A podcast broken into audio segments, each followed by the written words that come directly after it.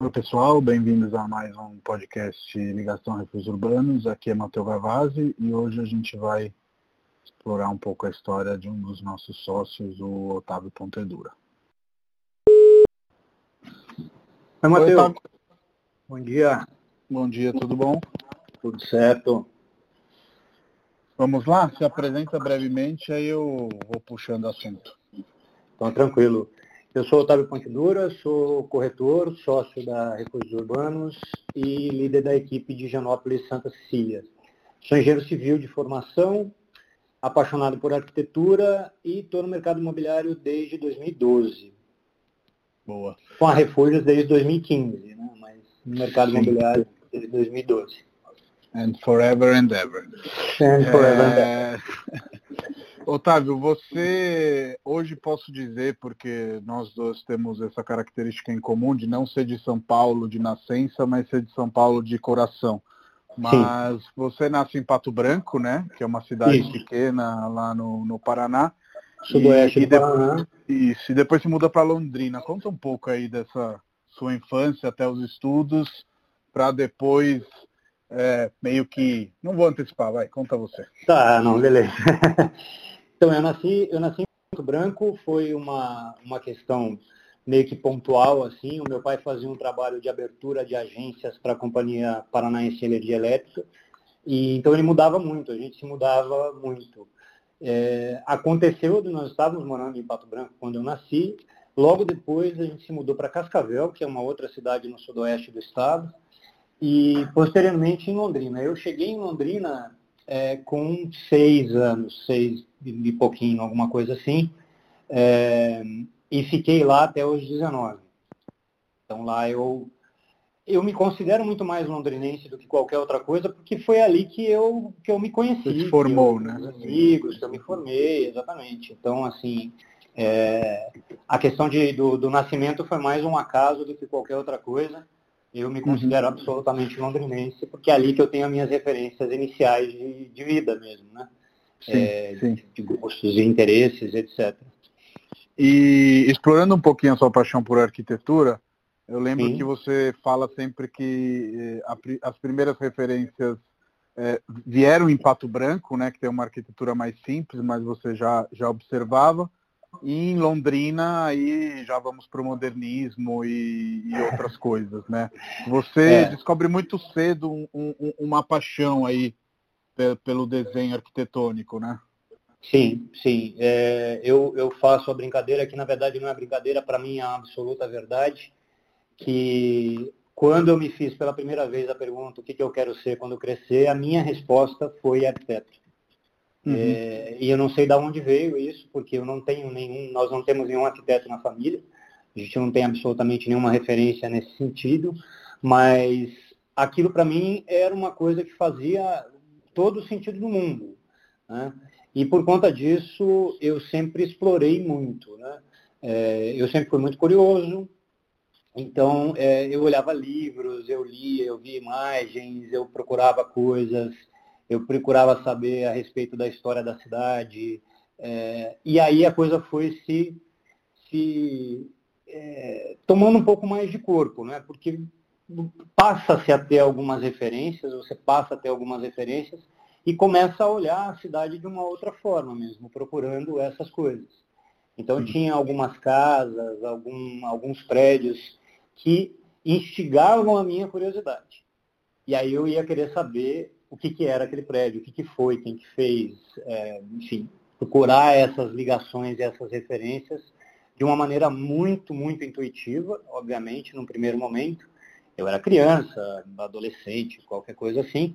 E, e aí, então, se formou essa questão do, do olhar para a arquitetura e da, dessa questão da paixão por arquitetura mesmo, que é uma coisa que me acompanha desde sempre. Sim, sim. E, e nesse momento aí que, que você vai para Londrina, 19 anos e tal, você teoricamente queria ir para a faculdade de arquitetura, mas não rolou, né? rolou, na verdade, né? O meu primeiro vestibular, é, aquele que valeu de verdade, eu fiz para a Escola de Arquitetura na Universidade Estadual de Londrina, fui aprovado, tudo certo, e eu cheguei a fazer um ano e meio de faculdade de arquitetura na, na, na UEL, na, na, na Estadual de Londrina. É, o que aconteceu foi que era um momento político bastante complicado, aonde tinha greve em cima de greve. Era um negócio maluco, a gente não tinha continuidade né, no, no, próprio curso. E aquilo me irritou um pouquinho e eu consegui convencer minha família a me deixar ir para Curitiba para tentar fazer o vestibular, ao invés de uma transferência, fazer um novo vestibular na Federal do Paraná, é, em Curitiba. O, o curso de arquitetura, para quem não sabe, tem uma prova qualificatória, que chama-se é uma prévia, que você precisa ser aprovado nessa prévia para poder é, fazer a prova para, para, para o curso de arquitetura. É uma prova de desenho, fundamentalmente. Uhum. Eu tinha feito essa prévia na, na, no vestibular anterior, na UEL, e estava tudo bem, eu tinha passado, eu tinha sido aprovado, eu achei que eu estava super tranquilo. Né? Aí quando eu cheguei na prévia em Curitiba, aí o, o, o, vestibular da, da Federal ele é muito concorrido, ele é super, ele é bastante complexo, não é um vestibular fácil. E, e aí eu cheguei na, na, na prévia achando que estava por cima da carne seca. E aí eu percebi que eu não tinha me preparado em absoluto para aquilo que o nível das pessoas ali era muito, muito superior ao meu. Era gente eu não sei se feito... não sei se eu estou sonhando, mas eu acho que lembro de, um, de uma coisa que você me contou uma vez que tipo você chegou com duas lapiseiras e o pessoal tava com os armamentos até os dentes. Assim, fazer a prova. Eu tinha lá é, um lápis 2D, um 6D, qualquer coisa assim, e era isso, cara, a borracha e os caras tiravam aquelas caixas enormes da, da, da Faber-Castell, que tem aqui cinco andares de lápis, com carvão e não sei o que, cheio de coisas, cara, assim, muito mais preparados, né? Que tinham feito alguma coisa, é, é, alguma, algum curso preparatório mesmo para poder estar ali, né? Então, obviamente, eu não fui, eu não fui aprovado na prévia. E como é na, quase natural para todo mundo que faz o vestibular para arquitetura, a segunda opção é engenharia civil. Uhum. Então essa tinha sido a minha segunda opção, caso não, não passasse na prévia, eu prestaria o vestibular para engenharia civil, que foi o que eu fiz. E eu fui aprovado com a intenção, no primeiro momento, de depois de um ano na escola de engenharia, é, eu solicitasse a transferência para a escola de arquitetura. Uma vez que eu já estava lá dentro, era, era um pouco mais fácil e possível até de acontecer. Uh, só que o que ocorreu foi que mais ou menos meados do meu primeiro ano da escola de engenharia, eu decidi continuar ali. Porque eu entendi que a, a engenharia ia me dar um campo de conhecimento um pouco mais amplo. Possibilidades maiores de forma de trabalhar, e, enfim, esse tipo de, de, de amplitude de conhecimento mesmo. Porque a engenharia civil ela entra em vários, vários aspectos né, da, da construção e etc e isso me deixou, eu, eu, eu acho que isso apelou um pouco mais para esse meu lado de curiosidade mesmo, de querer saber a respeito de muita coisa. E, e a faculdade de engenharia pareceu mais interessante para mim, obviamente, naquele, naquele momento. E eu decidi continuar e terminar o, o curso de engenharia. Me conta uma curiosidade, já que a gente está falando desses dois cursos. O curso de arquitetura, como a gente sabe, ele foi desenvolvido tardiamente, né, ao longo do, do, do último século, tanto que inicialmente uhum. ele era um curso de engenharia e arquitetura, né? E Sim, depois exato. ele acaba, ele acaba se, se, se, distanciando e virando dois cursos separados. É, existia ainda na época que você escolheu um preconceito com arquitetura e tipo, ah, vai fazer engenharia porque você vai estar mais certeiro do, do trabalho futuramente? Ou não era mais esse momento? Tipo, teve não, um pouco eu... esse peso também ou, ou não? Não, não, tinha. Eu, eu, entendo que tinha sim, porque essa questão aí de uma certa. Que isso é uma coisa muito, muito curiosa, a rivalidade né, entre uhum. engenheiros e arquitetos, que é uma, uma grande bobagem, na minha, na minha opinião. Porque e... são profissões complementares, né? são profissões ter... absolutamente complementares que, que, necessitam uma da outra. Uhum, é, o exatamente. estudo do arquiteto, ele é obviamente muito mais fundamentado em projeto, em concepção de espaços, em outro, é outro tipo de, de olhar, né? mas a engenharia é absolutamente necessária também para poder executar e, e, realizar todas essas, todas essas visões né, dos arquitetos. Uhum. E, então tinha um pouco dessa questão dessa, dessa rivalidade, do entendimento de que a engenharia, obviamente que para o pessoal que estava na escola de engenharia era superior, a gente sabia mais, porque era mais difícil, porque tinha cálculo, porque tinha matemática, porque tinha física, mas hoje eu vejo que é uma coisa absolutamente é, que não tem o menor fundamento. Né? Mas não, é, não. acontecia, com certeza. Acontecia assim, tanto que, é, curiosamente, a gente, a, a, Escola de Engenharia e a Escola de Arquitetura ocupam o mesmo prédio no Centro Politécnico, lá em Curitiba, andares diferentes. Então, no andar de baixo são as salas de engenharia, nos andares de cima do mesmo bloco são uhum. as salas de, de arquitetura. E a gente não se encontrava. Você não via o pessoal de arquitetura, e o pessoal de arquitetura não via a gente gente frequentava lugares completamente diferentes. Tinha uma cantina embaixo, tinha uma cantina em cima. Tinha o, o café que o pessoal da arquitetura, tinha o café que o pessoal da engenharia. Então, sim, sim. É, são mundos bem, bem separados. Mas, infelizmente, infelizmente, é uma realidade muito brasileira. Né? Em outros países existe uma, uma interação muito maior entre os dois, os dois cursos e um entendimento de que efetivamente eles são complementares e que um precisa do outro. É, e a gente ainda tem essa questão de essa separação absoluta entre é, eu, eu, eu, vejo que, provavelmente, até voltando à nossa premissa, a questão é histórica mesmo, né? Dos cursos nascendo unidos e depois se separando e cada um tendo que é, é estabelecer ali a sua própria é, grade de, de, de ensinamentos, etc. Ah. Mas realmente os cursos são complementares. Na Itália também tem um pouco dessa dessa rixa, dessa, dessa, é. dessa, competição, mas realmente não faz sentido algum. E eu lembro quando a gente estava em Roma, que a gente foi ver o palacete do, do Pierluigi Nervi, depois a gente leu uhum. que a Lina trocava cartas com ele para fazer os cálculos da, da casa de vidro, dentre outras coisas, e realmente a, a, a, amizade, a complementaridade é essa, né? Não tem projetos sem cálculo estrutural e, e, não, e vice-versa, né? Obviamente, né? Um dia desse a gente estava lá fazendo o, o prédio que amamos, na verdade, a gente estava na, na casa, a Táxi Bittencourt 2, com a Camila, e, e ali fica muito claro de que se o Artigas não tivesse um, uma, uma relação de amizade, de, de intimidade profissional com o Carlos Cascaldi, ele não teria conseguido realizar com tanta precisão a visão que ele tenha, que ele teve para aquela casa.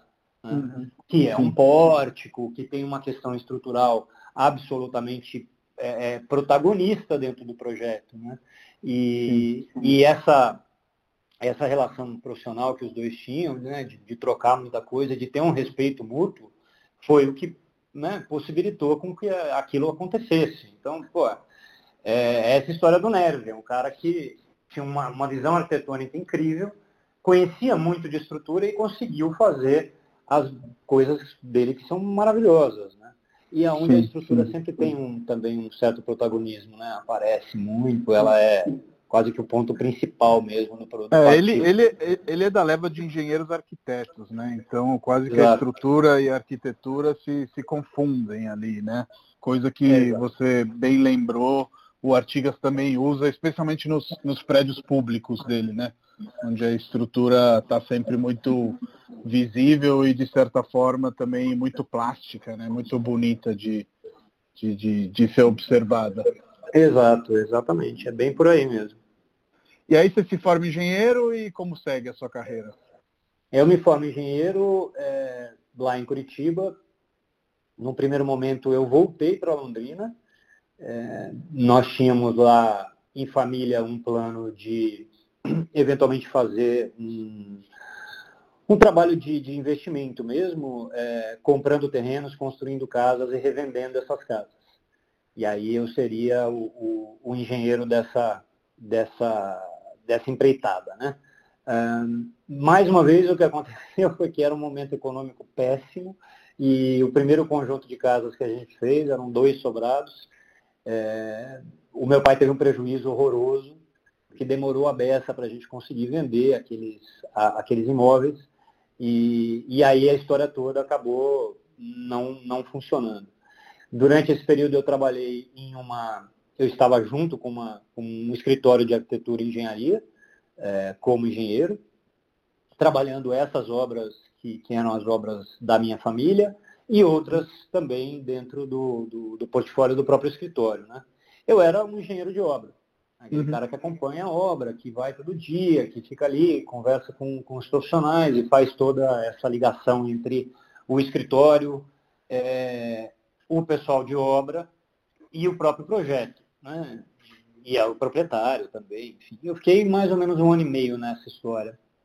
Mas por conta dessa questão é, desse momento econômico que não era muito, muito feliz, o, o escritório começou a apresentar alguns problemas financeiros e, e o meu entendimento é que ele provavelmente não ia conseguir sobreviver por muito mais tempo, é, o que efetivamente aconteceu, e aí eu comecei a procurar uma porta de saída antes que é, eu ficasse sem trabalho, né? recém-formado uhum. e sem trabalho. E nesse momento o que eu fiz é, foi o seguinte, esse era um tempo onde não tinha internet, né? Não tinha Google, não tinha nada disso. Para você encontrar coisas, você procurava em lista telefônica. Né? Aquele blocão sim, de papel. Chama Páginas e... Amarelas aqui no Brasil também. Páginas Amarelas, exatamente, a, a própria. E em Londrina tem a, a, a, empresa de telefonia e na, na sede deles, no prédio central da empresa de telefonia, no, no, no andar térreo tinha uma fila, um, uns, cara, era o que aquilo? Umas prateleiras lotadas de listas telefônicas de todas as capitais brasileiras e as grandes cidades, que você podia consultar. Então, o que eu fazia era chegar lá e ir nas páginas amarelas, procurar escritório de engenharia, arquitetura, etc., e anotar os endereços. E eu mandei currículos e cartas para mais de 60 é, escritórios dessa natureza no Brasil inteiro, em todos uhum. os lugares. Né? E, ao mesmo tempo, eu acompanhava muito o, a parte de classificados do jornal, é, na parte de empregos, e isso também por conta que, do fato de que não tinha, não existia internet, o jornal, por exemplo, aqui de São Paulo, Folha de São Paulo, Estadão, eles iam completos para os outros lugares do Brasil. Hoje eles não vão mais. Uhum. Eles vão. Cada, de, cada um é. Né, cada lugar, lugar tem um tamanho diferente, tem Sim. cadernos distintos e tal. Mas naquele, naquele momento não, é tudo. Então o caderno de classificados, de emprego, por exemplo, que era um calhamaço, é, tinha um monte de anúncio e tal, ia completo para Londrina. Eu conseguia comprar como se eu estivesse aqui em São Paulo. E eu comprava esses jornais também aos domingos e respondia a alguns anúncios. E em um belo momento eu recebi a resposta, foi a única resposta que eu recebi de todos esses cinquenta e tantos cartas e respostas e tal lá que eu mandei eu recebi Ia falar, responder os anúncios era enviar um currículo por carta, né? Era enviar o currículo por carta, mais uma carta de apresentação, aquela história toda. É, e eu recebi só um retorno, um único retorno, que era uma empresa aqui em São Paulo, é, uma indústria que fabricava chapas de policarbonato, que é um, é um termoplástico usado em várias coisas, inclusive na construção civil. E e eles me convidaram para participar de um processo seletivo que durou algumas semanas, acho que foram três semanas, é, de momentos diferentes, que eu tinha que vir até São Paulo para fazer entrevista, para fazer dinâmica de grupo, para não sei o quê, até que é, eu consegui chegar num ponto onde eu era um dos últimos três candidatos pré-selecionados e fui fazer uma entrevista diretamente com quem seria o meu gestor. Né? E nesse momento da entrevista foi quando ele efetivamente me contratou, ali no momento mesmo, na hora. É, foi bem, foi bem bacana e essa foi a minha vida para cá. Né? Esse foi, pra... foi o momento que você conta no livro que ele fez o anúncio de trás para frente? É, o anúncio tinha... de trás para frente? No sentido que ele falou antes de como era a pessoa e depois falou seu nome? Não, não, não. Esse foi outro processo, outro momento, cara. Outro Esse processo. foi outro processo. Esse da policarbonato foi um pouco mais, um pouco mais tradicional, assim. Mais engessadinho. É, mais ou menos, na verdade, porque a gente estava a gente estava conversando, ele estava me fazendo algumas perguntas e uma, obviamente uma parte do, do, do, do perfil era era ter domínio do inglês, porque a gente tinha que trabalhar com vários é, fornecedores e clientes no mundo inteiro. E aí a gente conversava e, de repente, do nada, sem avisar, ele mudou o idioma. Ele trocou de português para inglês. Uhum. É, e eu continuei conversando naturalmente. O inglês faz parte da minha vida há muito tempo, então eu não tenho muito, muito problema com, com isso. Continuei conversando com ele, a gente né, seguiu a entrevista em inglês durante um tempo. E aí logo depois ele interrompeu isso, levantou da cadeira, estendeu a mão para mim e falou, posso te considerar nosso novo funcionário? E foi assim que ele me contratou. Foi meio que no susto, sabe? Não Sim. teve aquele tempo de espera, nem nada disso. Foi na hora. E de um momento para o outro também eu precisei é, me movimentar para vir até para vir até São Paulo para poder começar a trabalhar com eles meio que de uma hora para outra, assim, né? sem nenhum tipo de preparação. Foi uma coisa meio louca, na verdade. Sim, sim. Até então, seu conhecimento de São Paulo era muito raso, né? Meu conhecimento de São Paulo era bem, bem pequeno, porque eu, eu tinha é, tios que moravam aqui quando eu era criança, e eu vinha para São Paulo eventualmente, mas era, era, mais, era mais difícil, e ficava na casa deles, eles moravam na Zona Norte, é, e a gente ficava um pouco mais lá do que qualquer outro lugar, sabe? Então eu tinha um conhecimento da cidade bem, bem pequeno. São Paulo era um grande, grande, imenso mistério para mim imenso mistério. Assim. Eu cheguei na cidade praticamente sem referência nenhuma dela. Muito parecido com você, talvez, né? Sim. E também saiu muito cedo e, e aí depois volta e tem que descobrir a cidade, né? A cidade precisa é, eu acho que ter... eu tinha, eu tinha um, um, um, pejorativo, entre aspas, que eu não, não tinha o que fazer, né? No sentido que ainda não tinha um trabalho, uma rotina que me confortasse, digamos assim. Mas Sim. acho que você chegou num período até mais complicado, né? No sentido que quando eu cheguei em São Paulo já estava vivendo uma mudança de se apropriar da cidade, de descobrir a cidade, esse sentimento de ser paulistano. Acho Sim. que você chegou quando a cidade realmente era uma cidade de negócios. Sim, uma exato. cidade de, de, de, de, viajantes, né? Como, como uhum. provavelmente você era naquele momento, né? É, exatamente. Eu cheguei aqui em 95, né? E 95 ainda era uma cidade super. É, era muito diferente, de fato, principalmente essa questão da relação das pessoas com a cidade. Era, era uma cidade muito mais isolada em termos de, de ocupação de rua, de uso de rua. É, era coisa do shopping, de ficar fechado em determinados lugares, é, de não ter, por exemplo, bar com mesa na calçada, a não ser que fossem aqueles barzinhos bem vagabundo. Né? Não, não, existia, era, era uma dinâmica completamente distinta, né? Bastante diferente do que a gente tem agora. E ela começou a mudar é, meados dos anos 2000, né? Uhum. quando a gente começou a ver um pouco dessa transformação. Mas no primeiro momento era uma cidade muito mais dura, é, muito mais fechada e bem mais difícil. Né? Bem mais difícil para você conseguir se colocar dentro dela, entender como é que ela funciona, aquela coisa que eu tenho uma, uma, uma relação de referência mesmo, de, de é, sentimento com a, com a história da música do Caetano, da, do Sampa, sabe? Sim. Quando eu te vi, eu nada entendi. Né? e da, e da, da, da, poesia dura das esquinas, porque é isso mesmo, ela não é uma cidade que te abraça, não é uma cidade que te acolhe, na verdade, ela é uma cidade que te, é, de certa maneira, num primeiro momento, te agride, né? Te agride visualmente, te agride na, na questão do cotidiano. É, mas tem um caso assim, eu tinha uma amiga que já morava aqui em São Paulo há dois, três anos, mais ou menos, quando eu cheguei, e ela era uma das únicas pessoas que eu conhecia que moravam aqui. Eu tinha sido é a minha amiga de infância, e, e eu fui então eu entrei em contato com ela e tal, a gente começou a, a se encontrar e blá, blá, blá, eu ia na casa dela. E ela me falou uma coisa que eu guardo até hoje como uma absoluta verdade, assim, com, com relação à experiência da cidade.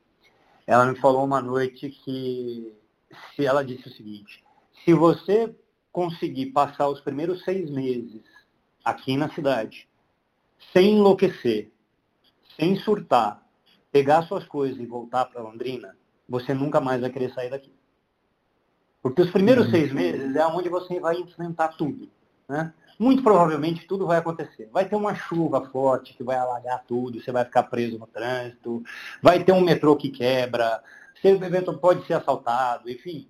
Sabe que todas as coisas muito provavelmente vão ser essa experiência primeira da cidade que você vai viver pela primeira vez e que podem eventualmente te traumatizar para sempre. Falar, cara, eu não quero saber desse lugar, eu vou embora. Né? É, e, é, e é verdade é verdade. Assim, eu passei os primeiros seis meses e tive uma dessas experiências que foram dessas que são terríveis. Eu saí da empresa da Policarbonatos que ficava lá em Barueri e eu estava morando na casa de um primo meu na Barra Funda. Então, assim, era pegar Castelo Branco, um pedaço da Marginal, eu já chegava ali, ele morava perto do West Plaza, então não é nada super mega longe um trajeto que demorava em torno de uma hora, mais ou menos, e nessa, nessa tarde, final de tarde, uma chuva absurda e o trânsito absurdo, eu demorei quatro horas para chegar na casa do meu primo. Então, assim, foi aquela coisa de que, cara, é mais ou menos por aí.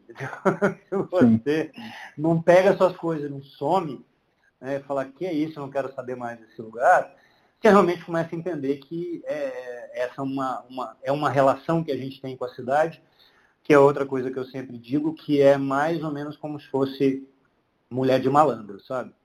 Né, de dia a cidade te, te, te dá porrada e à noite ela te afaga. É, é isso, assim. Então tem, tem uma coisa meio que dessa relação um pouco mais, um pouco mais é, tem dois lados mesmo, né, com, com a cidade. Você tem muita agressividade, você tem a, a coisa da, da, da, dificuldade de se locomover, de muito tempo no trânsito, muita gente, é, um monte de coisa que acontece o tempo todo, muita informação, muita demanda, muita pressão, muito trabalho, mas ao mesmo tempo você, depois de um tempo, consegue encontrar lugares que te é, compensam tudo isso. Né? Então aí você vai achar o seu, seu é, restaurante favorito do bairro, você vai achar um cinema legal, você vai achar uma exposição, você vai achar um teatro, você vai achar alguma coisa.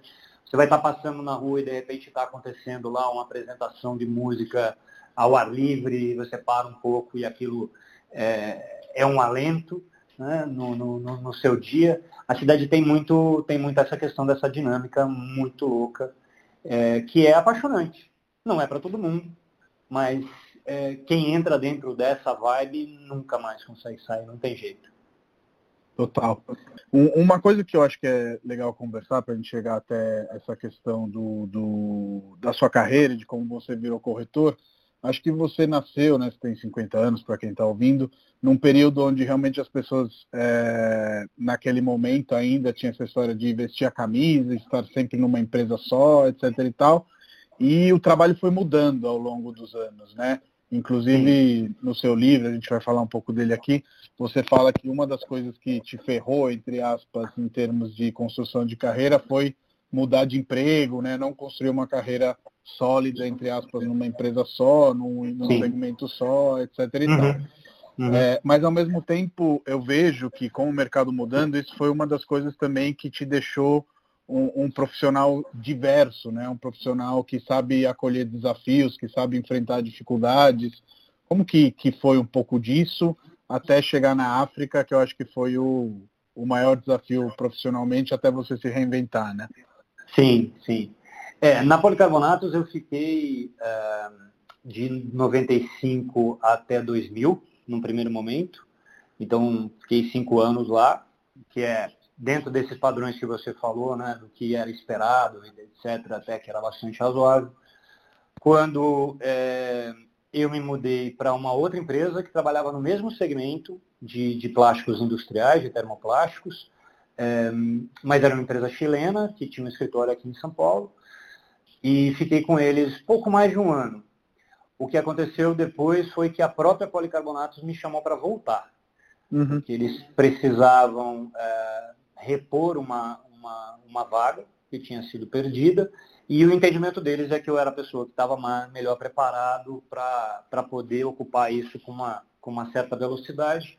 Me chamaram de volta, eu voltei e fiquei com eles mais quatro anos. Então, a policarbonato, no fim das contas, foi onde eu tive o, o meu período de experiência um pouco né? mais é um pouco mais longo é, e me proporcionou um monte de coisas, um aprendizado enorme, é, uhum. principalmente com essa questão do que é ser executivo de uma empresa multinacional, de trabalhar com clientes do mundo inteiro, de entender demandas muito distintas, expectativas muito distintas. É, isso foi uma escola maravilhosa assim nesse nesse aspecto, né? E em 2004 essa era uma questão muito mais minha, muito mais é, íntima e absolutamente pessoal, que por mais que eu tivesse é, estivesse em uma posição de, de gestão, uma posição de comando, eu estava com uma carreira razoavelmente bem construída dentro da Policarbonatos e eventualmente até dentro do próprio mercado onde eu atuava, é, tinha alguma coisa que me faltava. Uhum. Uma insatisfação que eu não sabia exatamente qual que era. É, e então eu, eu acabei procurando uma porta de saída também, com o entendimento de que de repente eu vou conseguir encontrar outro lugar, um pouco mais de diversidade. Na verdade, eu estava um pouco cansado daquele mercado e daquela, daquela questão, eu queria mudar um pouco nesse, nesse sentido. E foi quando apareceu essa oportunidade de ir para a África, para o Ghana, é, morar em Accra, que é a capital do Ghana, fazendo um trabalho junto a um distribuidor de tintas, da, das tintas coral aqui do Brasil, numa reorganização é, da área comercial desse, desse distribuidor. E eu fiquei dois anos na, na África fazendo esse trabalho, era mais um projeto do que qualquer outra coisa, e foi uma oportunidade que eu é, encontrei e, obviamente, abracei assim muito rapidamente quando eles me chamaram é, para sair do país e experimentar alguma outra coisa que fosse muito, muito distinta da realidade que a gente tem. Né? Então, essa foi, foi uma das experiências mais ricas que eu já tive na minha vida, em todos os aspectos, não só profissionalmente, mas pessoalmente também. Esse, o, o descobrir da, da, de uma parte muito pequenininha, muito pequena, da cultura do continente africano, em um único país, fundamentalmente, onde eu vivi a maior parte do tempo, é, convivendo com, com aquelas pessoas e é, foi muito enriquecedor, assim, porque são referências bastante diferentes das, da, da, das que a gente tem. É, e desafios muito diferentes também, tem uma questão cultural que obviamente é, é enorme, né? E pesa muito. Sim, o... a partir das coisas mais simples, né? Você sempre me conta que você é canhoto e lá não é legal é, usar a mão é, esquerda para dar as pra coisas, nada, receber as coisas, para nada. É. Né? É, e você, você teve que, que se, se, se reinventar para a direita. Né? Exatamente. Se você recebe, por exemplo, ah, estava lá na, na, na, loja de tintas, que era um dos pontos de venda que nós tínhamos. E eu estava no balcão lá ajudando o pessoal. Você não pode receber dinheiro nem entregar dinheiro com a mão esquerda. Na verdade, você não pode entregar e, e receber absolutamente nada com a mão esquerda. É, é uma questão cultural deles. E, cara, é um esforço mental enorme, porque naturalmente eu vou com a mão esquerda, né? Sim. E, então tinha começava começava por aí, é, começava com o idioma, eles falam inglês como um idioma é, oficial do uhum. país, um dos idiomas oficiais do país, mas eles só falam inglês com os estrangeiros, com aqueles que não são africanos, que não são ganeses. Entre eles eles falam outro idioma, que é um, um idioma local, é, que, que você praticamente não tem acesso a esse, a não ser que você nasça no país, né? Porque as crianças são alfabetizadas em inglês e em Twi, que é esse, que é esse idioma. Então você não tem acesso, as pessoas ficam conversando com aquele, né, naquela outra língua que você não entende absolutamente nada. É, e tem uma coisa meio que como que você vai se inserir dentro dessa, dessa sociedade, né? De maneira a a, a, conseguir fazer o trabalho que eu tinha que fazer lá. Então, foi bem, foi, foi incrível. De verdade, a África é muito marcante. Muito marcante em todos os aspectos. A única coisa triste, né, que eu sou seu grande amigo, além do que sócio, é que você teve que deixar o Bugsy no aeroporto, né?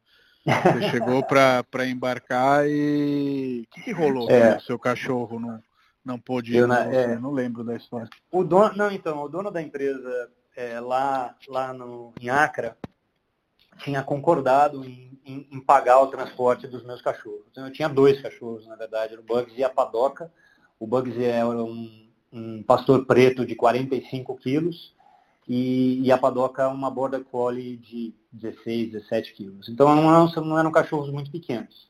Uhum. E ele tinha concordado em pagar, etc. E como o Bugsy era muito grande, tinha que comprar aquela caixinha que você compra a caixa para poder despachar o, o, o animal, né? É, uhum. E eu comprei a maior caixa possível que existia no mercado para ele poder caber lá dentro, porque realmente ele é um cachorro muito grande. E quando chegou no momento do embarque, é, de levá-lo, né, levá-los para o lugar onde eles iam, iam ser embarcados, um dos fiscais da companhia aérea é, disse que a caixa era pequena demais para ele. Porque o procedimento é o seguinte, quando o cachorro está sentado dentro da caixa, a cabeça dele não pode bater no topo da, da, da, da própria caixa. Entendi. E o que acontecia é que o, o Bugsy, como ele, ele era um pastor, ele tinha as orelhas enormes. E quando ele sentava dentro da caixa, as orelhas dele dobravam. Não era a cabeça dele que estava batendo, era a orelha dele que estava dobrando. Mas mesmo assim, o cara foi inflexível. Não que ele tenha sido inflexível. Na verdade, o que aconteceu foi o seguinte: ele falou, olha, vai ter uma escala é, em Londres, em Heathrow, e se eventualmente um fiscal lá entender que o cachorro está numa caixa muito pequena, ele não vai seguir viagem. E ele vai voltar para o Brasil. E você uhum. não vai estar tá mais aqui. Então, sabe, ele, foi. É, ele foi gentil nessa, né, nessa situação. Naquele momento, obviamente, eu estava é, super nervoso, preocupadíssimo, o que, que eu vou fazer, mas é, os meus pais estavam lá em, aqui em Guarulhos, né, para se despedir de mim e me esperando no, no, embarque lá do, do, dos seres humanos. Eu corri até uhum. eles, eu corri até eles e falei, olha, o Bugs e a Padoca não vão poder viajar. E o que, que a gente faz? Vocês ficam com eles? E aí foi o que aconteceu. Eles estavam de carro, ainda bem que eles estavam de carro, e eles colocaram os dois cachorros e levaram para Londrina junto com eles. E assim fui eu sozinho para a África sem os cães. Boa. E, e, voltando da África, você volta de novo para o mundo corporativo, né? Sim, Só que dessa sim. vez, acho que se você já estava se esgotando antes e procurando uma saída, totalmente esgotado, né? Tanto que você escolhe morar em São Roque, fazer uma vida mais, mais lenta, né? Mais slow, de, de, de certa forma mais ligada também com uma das suas paixões, que, que são os cavalos. Sim. E conta um pouco aí dessa história que eu acho é, que é bem de, legal. Também. De fato, a história, a história de São Roque ela é anterior. É, porque quando eu trabalhava na Policarbonatos, no primeiro momento, eu morava em São Roque, porque quando eu fui, quando eu fui contratado lá em 95, eles tinham um escritório em Barueri e o interior me pareceu mais factível em termos de dinheiro mesmo. Eu não conseguiria pagar um aluguel na capital é, com aquilo que eu recebia.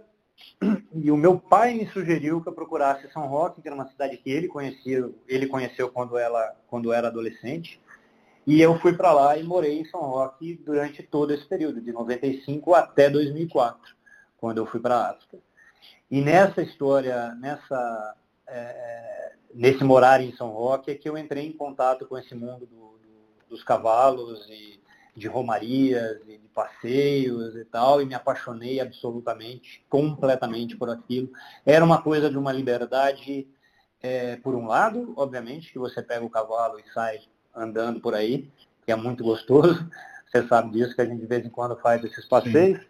É, e, tem uma, e tinha uma outra coisa que, que me encantava profundamente nesse universo, que é uma vez que você está montado em cima de um cavalo é, e vai fazer um passeio, vai fazer uma romaria, vai fazer um passeio de 8 horas, 10 horas é, cavalgando né, por aí, é, quando você está montado em cima do cavalo, a pessoa que está do seu lado não é nada mais do que um outro cavaleiro. não importa muito qual é a história de vida dele, qual é a posição social dele, qual é o tanto de dinheiro que ele tem ou não tem. Todo mundo está junto no mesmo, sabe, no mesmo nível, é uma coisa muito igual e todo mundo se ajuda, é, e todo mundo se diverte, todo mundo se acompanha e é um universo, é um mundo muito, é, muito agradável de viver. Para mim, o, o, essa história era um contraponto mesmo para o que eu tinha como, como profissional, né? É, no meu trabalho. E, e aí, em um determinado momento, eu decidi, junto com uma pessoa que eu conhecia lá, é, fazer uma, uma atividade paralela, que era de final de semana, que a gente tinha um ponto de aluguel de cavalos. A gente alugava cavalos, São, é, São Roque é uma cidade turística, tem vários hotéis, pousadas, hum. restaurantes, Rota do Vinho, então ele recebe, é uma cidade que recebe bastante turista da região, da capital, e nós tínhamos esse ponto de aluguel de cavalo para turistas. A gente fazia os passeios de uma hora, é, num trajeto pré-determinado, eventualmente a gente fazia alguns passeios noturnos é, sob demanda de um hotel cinco estrelas que tem lá na, na, na região, e, e, era um trabalho de final de semana. Né? É, então, durante a semana eu era executivo, andava de terno e falava inglês, falava espanhol, fechava negócios e blá blá blá. E no final de semana eu era peão e ia buscar cavalo no, no, no passo às 4 horas da manhã, para estar às 7 horas da manhã no ponto e fazer os passeios e era delicioso. Assim, era muito, muito bom. É, eu me divertia muito, conheci muita gente e, e assim, tudo quanto é experiência que a gente tem na vida, eu vejo dessa maneira. Ela vai te ensinar alguma coisa que você vai utilizar de alguma forma depois.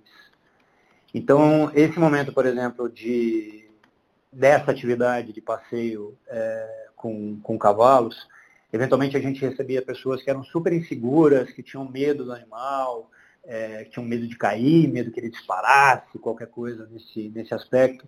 E você tem que ter um, uma, uma tratativa muito íntima mesmo com alguém que você não conhece.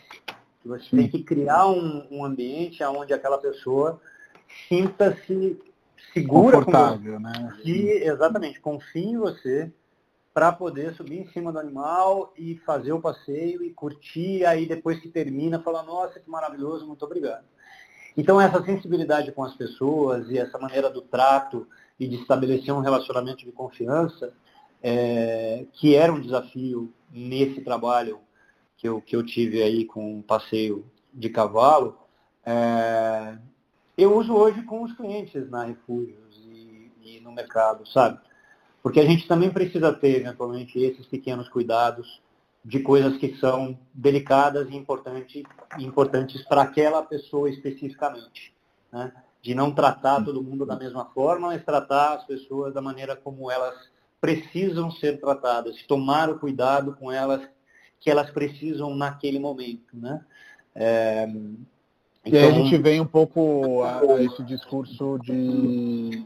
É, a, gente, a gente vem um pouco a esse discurso de que o profissional de antigamente, ele era esse cara que ele só era bom se ele tivesse uma competência e eu vejo que o profissional de hoje, ele é bom quando ele tem muitas competências que se somam nos mais diversos campos, né? Você está usando aí um exemplo que não tem nada a ver com a corretagem, numa linha linear, né, de, de pensamento, Sim. mas que tem tudo a ver quando você sabe aplicar os diferentes conhecimentos nas diferentes áreas, né? Não, sem dúvida, porque atualmente o profissional, o melhor, os melhores profissionais são justamente aqueles eh, os que são múltiplos, né? Múltiplos uhum. em conhecimento, múltiplos principalmente em experiência. Né? Quanto mais experiência você tem, experiências diferentes é, e, e, diversas, e algumas inclusive é, que estejam totalmente fora da sua, da sua zona de conforto, melhor você vai estar preparado para lidar com pessoas e situações distintas, né? É, porque praticamente nada ou pouca coisa vai ser, vai ser novidade, vai ser estranha para você. De alguma maneira você vai conseguir criar uma referência entre aquela experiência anterior e aquele, aquela situação que você vive naquele momento. Então, é, ter essa, essa diversidade de experiências hoje é muito, muito valorizado, porque o, o, o mundo hoje é um mundo muito mais ligado com relacionamento e com um atendimento o mais personalizado possível. Né? Humano. Grandes redes. Exato. Redes de varejo gigantescas, é, com lojas físicas em vários lugares, etc.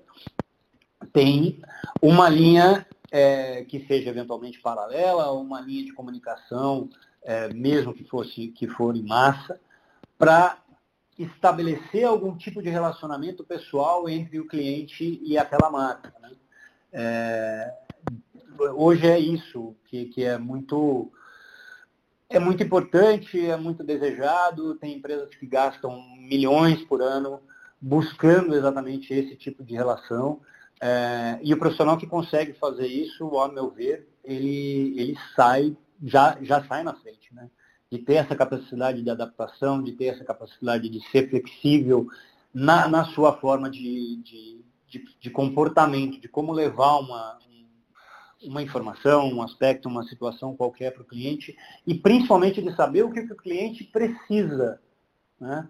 o que, que ele tem de necessidade. E aí a necessidade pode ser não só o que ele quer, mas a necessidade de como você vai chegar é, é, junto dessa pessoa, estabelecendo esse relacionamento de confiança. Né? É, um exemplo, por exemplo, sei lá, um cliente hoje nosso da, da, da, da Refúgios, uma pessoa que está saindo de uma casa e vai para um apartamento. A pessoa que está saindo de uma casa e vai para um apartamento, ela passa por um processo que é um processo que, sem muito exagero, é um processo relativamente traumático.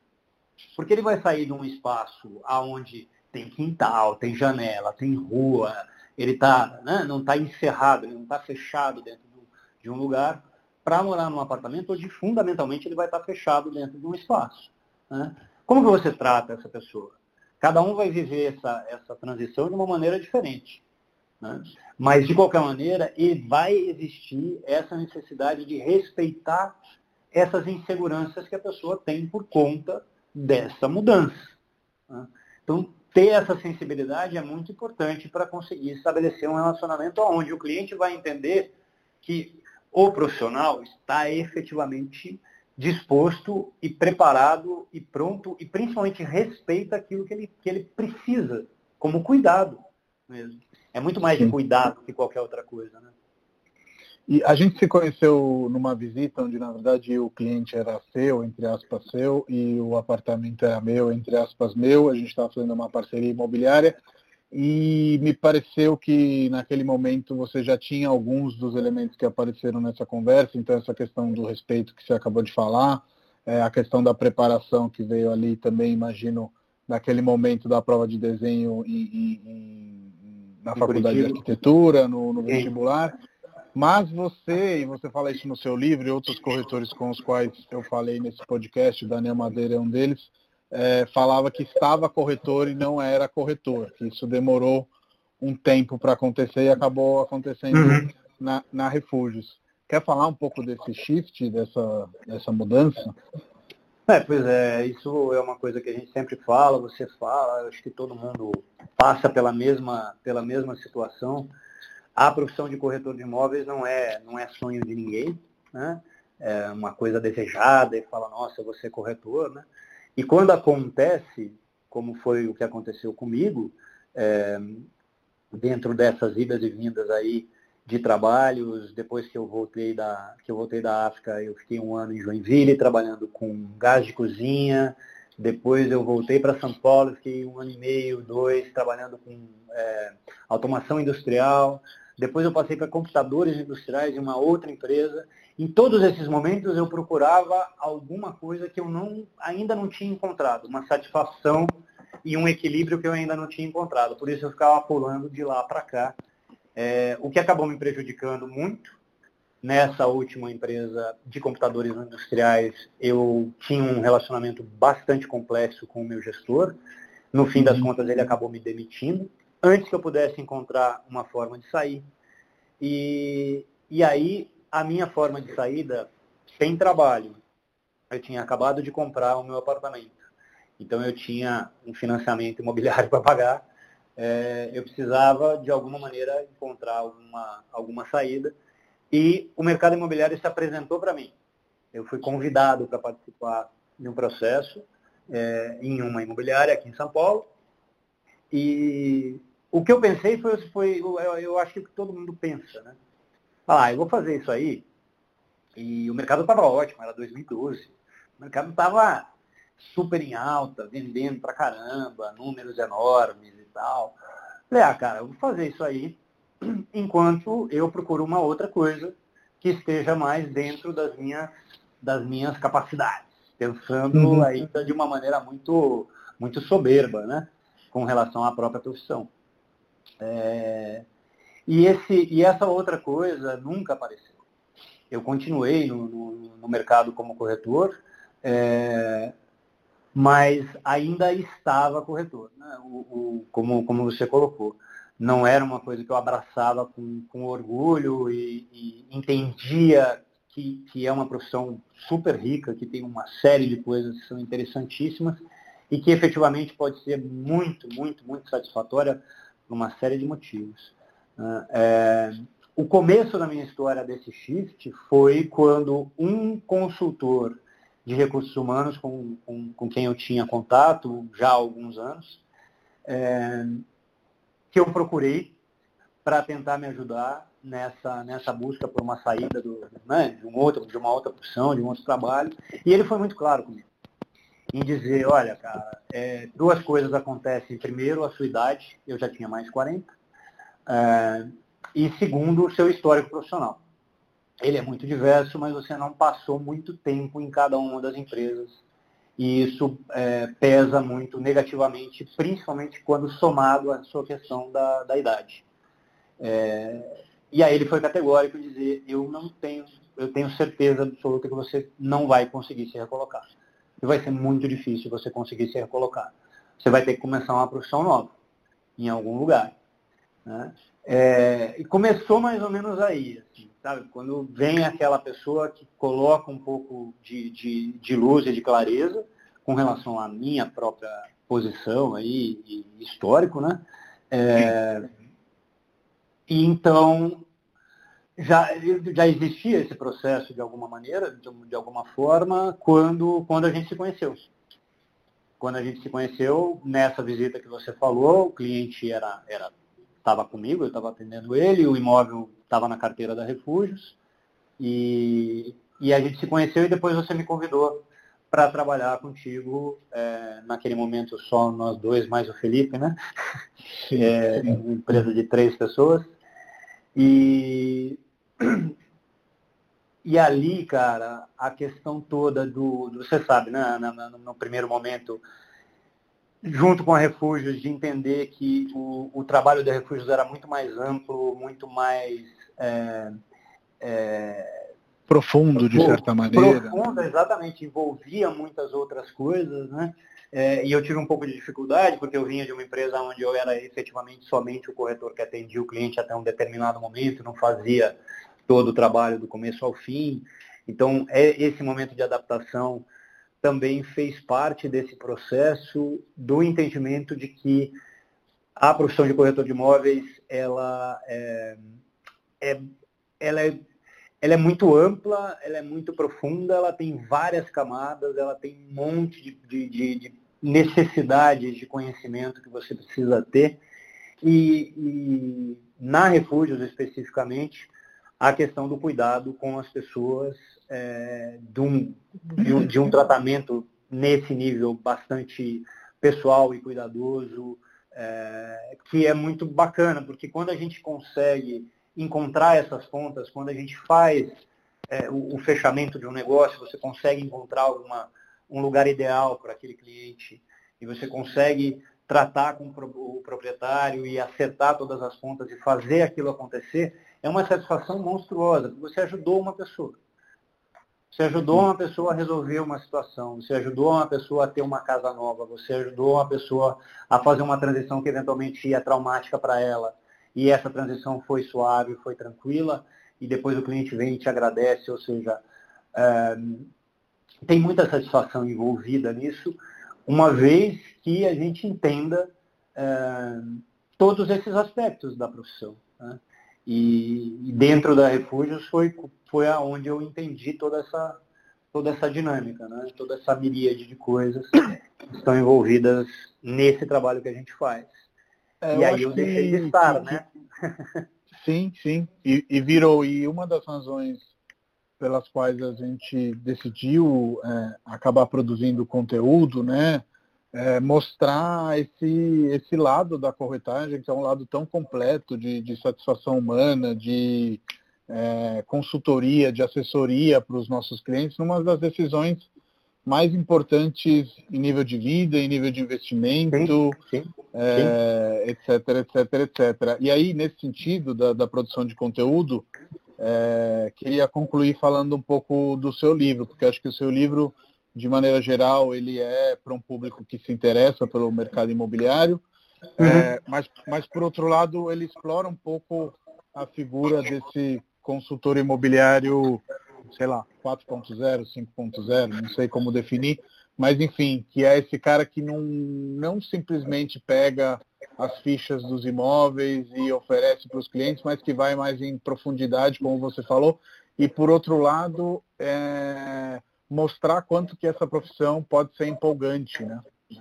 Sim, sem dúvida, sem dúvida. Quando, quando a gente começou a, a formatar o livro, né, e estabelecer mais ou menos de que maneira que a gente ia levar essas informações e essas coisas todas na forma escrita. É, o livro conta um pouco da minha história pessoal, um pouco da minha história profissional, é, mas ele tem uma linha que foi justamente é, que ficou muito claro que seria bacana de colocar quando nós estávamos preparando ele, que é que são experiências e, e e habilidades e capacidades que o, qualquer pessoa que trabalhe com o que eu chamo de venda consultiva. Ou seja, você não está vendendo uma commodity, você não está vendendo um produto qualquer, você está vendendo alguma coisa que precisa estar customizada para aquele cliente que tem valor Mesmo agregado, que... né? Não é prateleira escolher o mais barato. É não é prateleira escolher o mais barato. Você precisa apresentar o produto, você precisa encaixar o produto na necessidade, na expectativa daquele cliente específico. Ou seja, você vai fazer uma consultoria para que o cliente decida qual o produto que ele quer. O que ele precisa, o que ele pode, o que ele deseja, enfim. Depende muito da situação. Mas dentro do livro tem muito uh, dessa coisa desses, desses toques e, e, de experiências e de histórias e de capacidades e de formas de tratar exatamente esse tipo de, de venda, que é a venda consultiva, um, que vale para um, uma série de profissionais, não só para o corretor de imóveis. Né? Então, é um livro sobre escrito por um corretor de imóveis sobre o mercado imobiliário, com histórias do mercado imobiliário, obviamente, algumas histórias, inclusive, fora, por conta das minhas experiências anteriores, mas fundamentalmente é um livro sobre o mercado imobiliário, é, que pode ajudar, na minha, na minha visão, a outras pessoas que trabalham mais ou menos da mesma forma é, que nós, que nós trabalhamos, e também, obviamente, quem tem interesse no próprio mercado de, de saber como é, que é, como é que é a dinâmica, como é que é o dia a dia e, e como nós trabalhamos, né? como a Refúgios trabalha na, na, na, no, seu, no seu approach com o mercado, com o cliente, com os nossos próprios associados, como a gente está formatado. É, então, tem, tem informação para bastante gente ali, não só para quem trabalha especificamente com imóveis, isso é verdade. Sim. E a gente deve lançar esse livro ainda esse ano, quarentena permitindo e outras coisas, mas a ideia Sim. realmente é que em 2020 o livro saia e realmente tem essa mentalidade é, de, de compartilhar conhecimentos. Otávio, a gente está chegando em uma hora, então Maravilha. muito obrigado pelo, pelo papo. Imagina, obrigado você, Matheus. Vamos marcar outros aí que são sempre muito bacanas e produtivos e com ideias super very nice. Valeu, ótimo. Um abraço.